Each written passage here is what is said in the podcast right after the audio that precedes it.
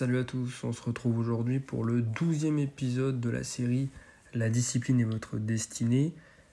Euh, il restera un ou deux épisodes après celui-ci, avant de, terminer le livre. Euh, donc ça aurait été euh, une série assez courte finalement. donc, voilà, pour ceux qui débarquent, on est toujours sur le livre, de Ryan Holiday, qui est un stoïcien, et où il nous parle de la discipline en lien avec le, stoïcisme, à quoi sert la discipline et euh, comment mettre en place une, une, hygiène de vie pour avoir la meilleure discipline possible. Dans le chapitre d'aujourd'hui, intitulé Tolérant avec les autres, strict avec soi-même, ça va aller très vite finalement.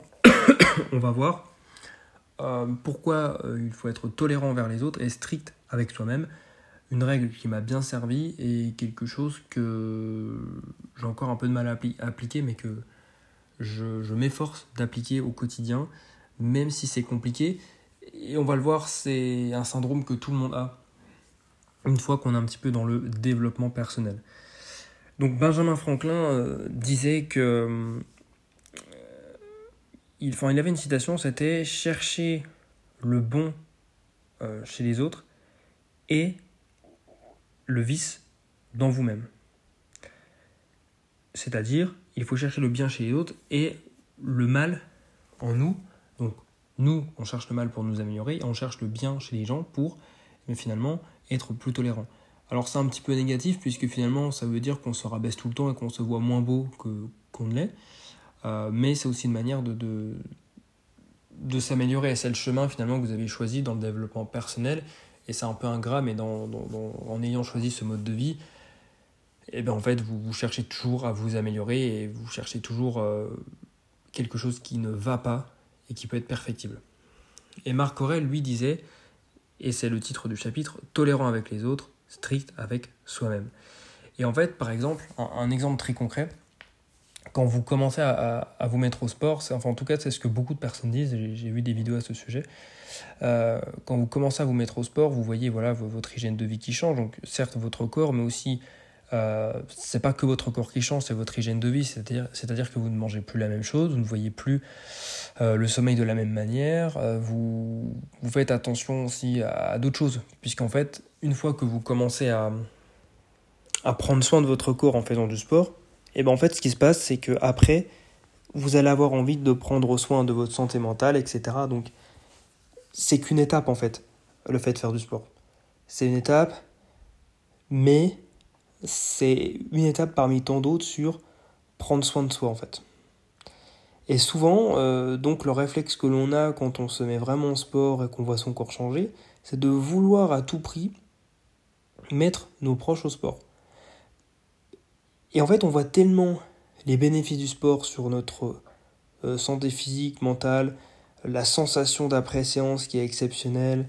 Euh, et puis voilà, tout simplement voir son corps changer et se plaire dans son corps et avoir un, sentiment de satisfaction.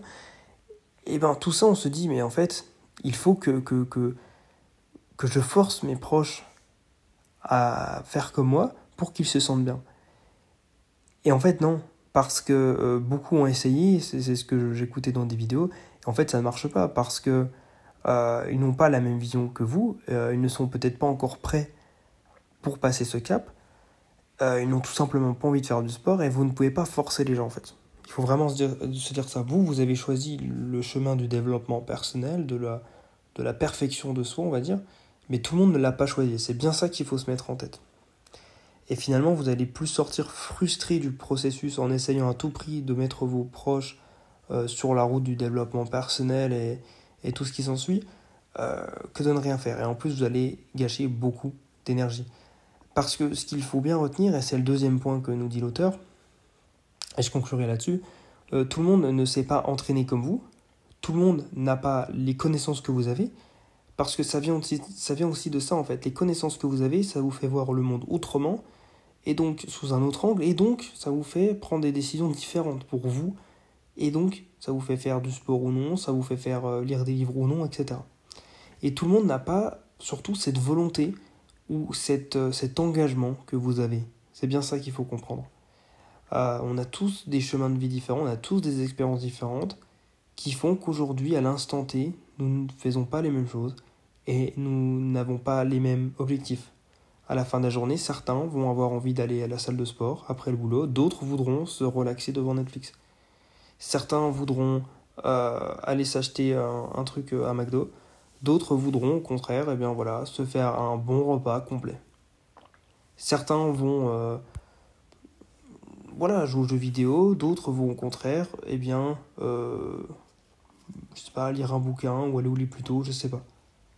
alors attention, je dis pas que c'est pas compatible, je prends à chaque fois deux exemples distincts, un peu clichés, mais les deux sont possibles, évidemment, on peut jouer aux jeux vidéo ou lire un livre, mais c'est un peu plus pour, pour marquer les esprits.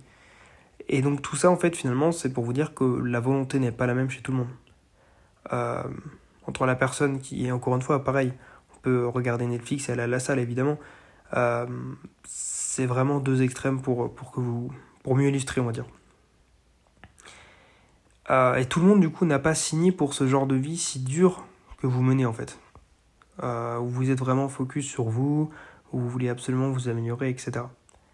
Et c'est pour ça que, en fait, et on en revient à ce qu'on disait au départ, c'est pour ça que vous avez besoin d'être tolérant et même généreux avec les gens. Euh, et si vous n'êtes pas tolérant et généreux, en fait, toute autre réaction et tout autre traitement, si vous traitez de manière différente les gens, en fait, ce serait injuste. Et ce serait aussi contre-productif. Comme j'ai dit tout à l'heure, vous allez perdre de l'énergie à vouloir euh, convertir les gens à votre, système de pensée. Donc, euh, donc voilà, donc finalement, concentrez-vous sur vous, gardez cette énergie pour vous. Si quelqu'un, évidemment, cependant, a envie et attiré par le monde du développement personnel, vous pose des questions, etc., introduisez cette personne à votre monde, euh, mais dites-vous bien que ça ne marchera peut-être pas. Et au contraire, si quelqu'un ne vous demande rien sur votre monde, sur, ou ne semble pas intéressé par le développement personnel, selon moi, n'essayez pas. En général, ça ne fonctionne pas. Voilà, sur ce, je vous laisse. Je vous dis à demain pour la suite du podcast. Et moi, je vous souhaite une bonne soirée et je vous dis salut.